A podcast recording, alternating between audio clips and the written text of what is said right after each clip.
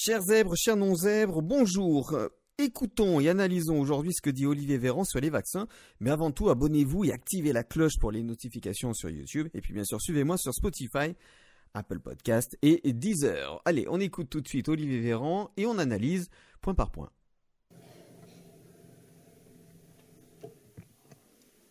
Merci. Et je sais la fatigue, je sais la lassitude que ressentent nos concitoyens.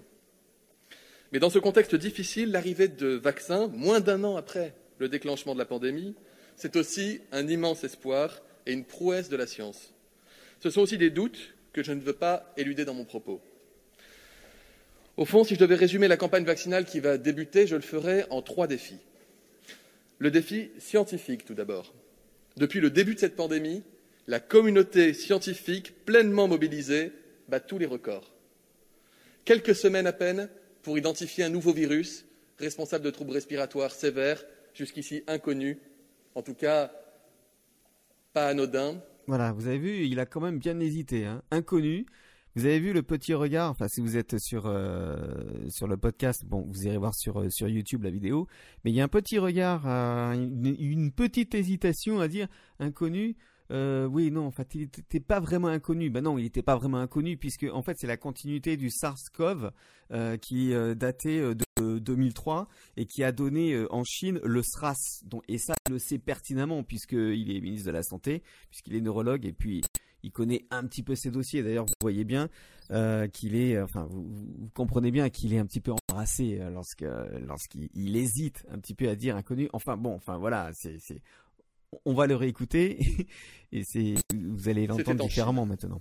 Jusqu'ici inconnu, en tout cas pas anodin, voilà. Entre euh, d'un côté il dit qu'il est inconnu et de l'autre il est anodin. Autrement dit, euh, il y a une sémantique différente là. D'un côté, il dit qu'il est inconnu, c'est-à-dire qu'on n'avait pas connaissance de ce de ce de ce virus. Et puis de l'autre côté, il dit en, tout cas pas anodin. Là, il est en train, il n'est plus en train de dire que c'était pas connu, il est en train de dire que ce virus euh, ben en fait, il, causait peut-être des, effets. Quoi. Il avait quelques, substances euh, euh, qui, étaient dangereuses. Enfin voilà, il, il, il, mélange en fait les deux. Quoi. Mais bon, il va faire ça pendant tout le long de son plaidoyer de toute façon. C'était en Chine. Quelques jours à peine pour réaliser le séquençage complet du génome du coronavirus. C'était l'Institut Pasteur qui l'a fait, qui reçoit un prélèvement le 24 janvier et qui, le 28 janvier, est en état de séquencer ce virus et d'en partager les données avec le monde entier. C'était en France. Bon, alors ça, on n'en a pas trop trop entendu parler de l'isolement euh, du virus, euh, sachant qu'en Chine, il était déjà il était déjà connu, on va dire. Donc, euh, je comprends pas bien l'histoire là, mais bon, allez, admettons. Moins d'un an, donc, pour trouver et développer non pas un, mais bien plusieurs vaccins dont les résultats publiés attestent d'une efficacité remarquable. On va revenir sur le moins d'un an pour, euh, pour euh, qu'un vaccin existe. Hein. On va revenir euh, tout à l'heure. C'est quand même étonnant un an pour faire un vaccin hein, quand même. Hein. C'est, Alors on va me traiter de complotiste. De toute façon, quand il n'y a plus d'arguments, on dit qu'on est complotiste. voilà. C'est juste un peu étonnant. Et il y a des médecins qui disent que c'est étonnant puisque normalement il faut une dizaine d'années pour faire un vaccin. Mais bon, allez, on continue. Mesdames et messieurs les députés, on ne le dit pas suffisamment, la science est fantastique, la médecine est magnifique, et plutôt que d'en douter, nous devrions collectivement nous en féliciter et même le célébrer. Voilà, bon là il va se faire applaudir forcément puisqu'il dit que la science est fantastique, la médecine est magnifique ou inversement. Euh, non, mais ça, c'est une preuve d'autorité, ce qu'on appelle, et euh, ça n'a aucune valeur, hein, parce que euh, la médecine a fait des erreurs. on ne compte plus le nombre de euh, de, de, médecins, de, chirurgiens qui sont mis en examen euh, parce qu'il y a eu des erreurs médicales ou des choses comme ça. Et la science, euh, la science est, la science est magnifique, la science est fantastique, la science, la science aussi a ses, ses limites. Hein. La science n'explique pas tout déjà. Puis la science s'est beaucoup trompée pendant, pendant des années. Il faut revenir à Copernic et puis à Galilée, hein, par exemple. Hein. C'est eux qui ont amené quelque chose en plus. Et généralement, on est seul contre tous au départ. Donc euh, là, il est simplement en train de préparer le terrain pour dire on doit leur faire confiance. Vous devez ben, non, je ne vais pas faire confiance juste parce que ce sont des scientifiques. Moi, je veux qu'ils qu m'expliquent, qu'ils qu fassent preuve de pédagogie pour m'expliquer les choses.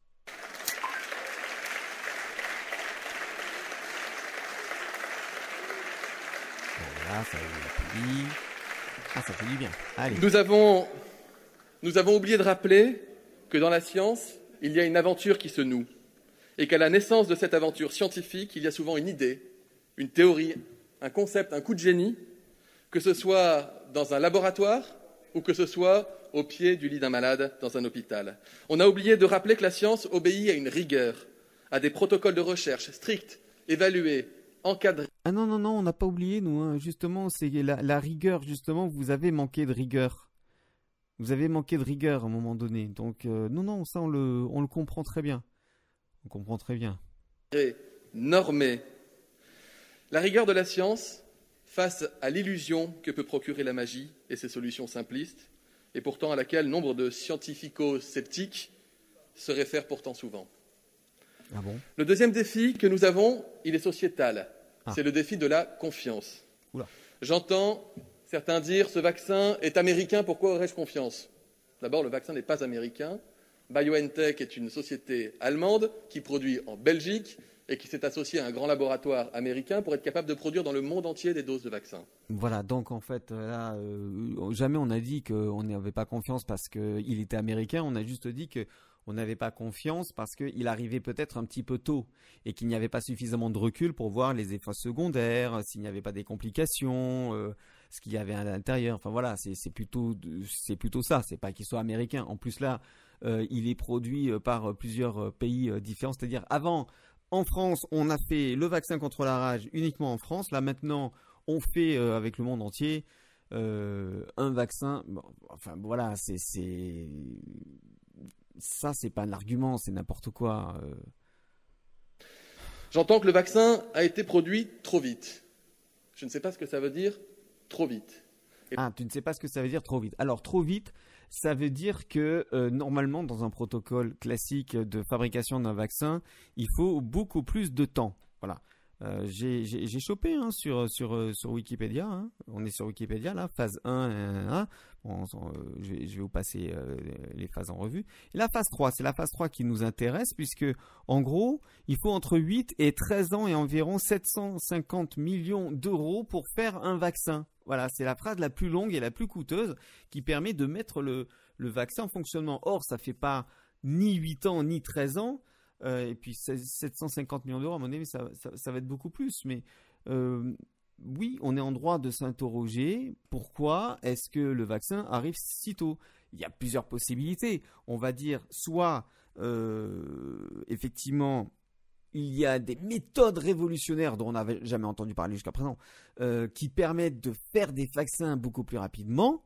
Ça, c'est la première hypothèse. La deuxième hypothèse, c'est que ils étaient au courant déjà euh, d'un virus euh, comme ceci, comme le, le SARS-CoV-1 par exemple. Ils étaient déjà en train de travailler sur le vaccin et comme on est 2003 jusqu'à euh, 2020, ben oui, là, ça paraît cohérent d'un seul coup. D'un seul coup, ça paraît cohérent que le vaccin soit prêt aussi rapidement. Voilà. Si vous avez, vous, des pistes de réflexion, c'est dans les commentaires que ça se passe, juste en dessous de, de, ce podcast et de, de, cette vidéo. Donc, euh, moi, je vous invite à, à, me dire, puisque euh, moi, je vous ai donné deux hypothèses. À mon avis, il n'y en a pas une troisième. Peut-être qu'il y en a une troisième.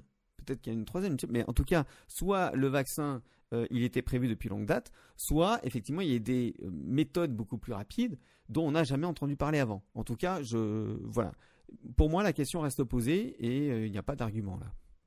Et là, je mets une seconde la blouse de neurologue, moi qui fais face régulièrement à... Vous voyez, quand il dit je mets la blouse de neurologue, il est en train de vous dire voilà, moi je sais de quoi je parle parce que je suis médecin. Donc en fait, selon Schopenhauer, il reprend un, un argument d'autorité. C'est-à-dire que, et puis c'est Robert Cialdini aussi dans euh, le livre Influence et manipulation qui est excellent, euh, qui explique que lorsqu'on met une blouse blanche à quelqu'un, d'un seul coup, il a une figure d'autorité. Cette figure d'autorité, vous ne pouvez pas aller contre puisqu'il dit moi je sais de quoi je parle. Oui, peut-être que toi tu sais de quoi tu parles, mais tu as des conflits d'intérêts aussi. Tu es un être humain et tu es faillible. Donc je ne vais pas te croire uniquement sur le fait que tu mettes ta blouse de neurologue. Peut-être que je dis des conneries, hein, mais en tout cas moi c'est comme ça que je le vois. des malades atteints de maladies qu'on ne sait pas guérir, ou parfois qu'on a du mal à soigner. Je ne me vois pas dire un jour où un traitement arriverait à mon malade, vous savez, j'ai un peu peur de vous prescrire ce traitement parce qu'il est arrivé trop vite. Ou le traitement est évalué, il est éprouvé, il est efficace, alors c'est une chance pour les malades, ou il ne l'est pas, et on ne l'offre pas aux malades, et on attend et on cherche un autre traitement. Mais dès lors qu'on le donne, parce qu'il est efficace et qu'il a été évalué, ça reste une opportunité pour les. Alors, il est efficace euh, comment Dans quel sens? Est-ce qu'il est efficace pour se protéger, pour protéger les autres? Combien de temps il est efficace? Est-ce qu'une fois qu'on a, nous a administré ce vaccin, est-ce qu'on peut rattraper, euh, avoir la maladie à nouveau? Est-ce qu'on est immunisé pour quelque temps, pour tout le temps? Aucune réponse là-dessus. Et puis, euh, par rapport aux, études et puis à, tout, à toutes les preuves comme quoi ça fonctionne, on, ne les a pas vues non plus. Hein. on n'a rien vu on n'a rien vu. Vous, vous avez peut-être toutes vos données euh, qui arrivent directement euh, dans votre courrier, dans votre boîte mail, on n'en sait rien. Euh, vous étudiez tout ça, mais vous nous en rendez, pas compte. Donc forcément, nous, on se dit, mais attends, mais de quoi il parle On ne sait même pas de quoi on parle là. Moi, ça me convient pas. Les malades. J'entends aussi le vaccin ARN messager modifie le génome humain. Le professeur Alain Fischer y a encore répondu ce matin sur une radio, à très juste titre un ARN messager injecté ne modifie en aucun cas le génome humain, il est éliminé très vite et ne s'intègre pas au génome.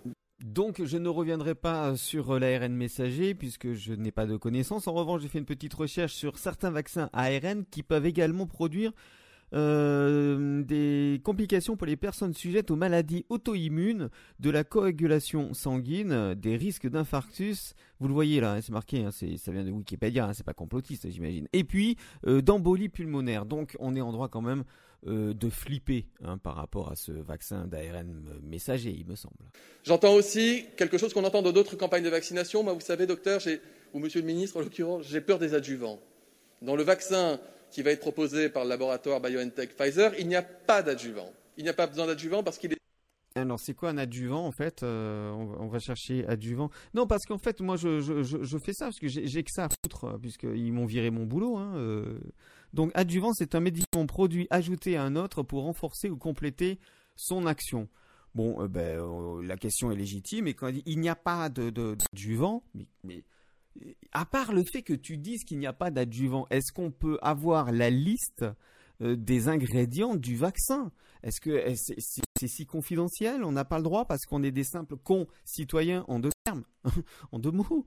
Euh, euh, on, voudrait savoir ce qu'il y a dans ce vaccin, la liste des composants, comme c'est normal de, le mettre sur tous les médicaments. Là, euh, moi j'aurais fait une capture d'écran par exemple pour montrer voilà regardez il y a il y a il y a ça il y a ça mais il n'y a pas d'adjuvant. Moi je veux bien hein, mais euh, là ce n'est pas parce que tu le dis que tu vas nous convaincre. Heureusement que ce n'est pas parce que les gens disent quelque chose. Non il faut des preuves apporte des preuves. Il est suffisamment efficace et immunogène.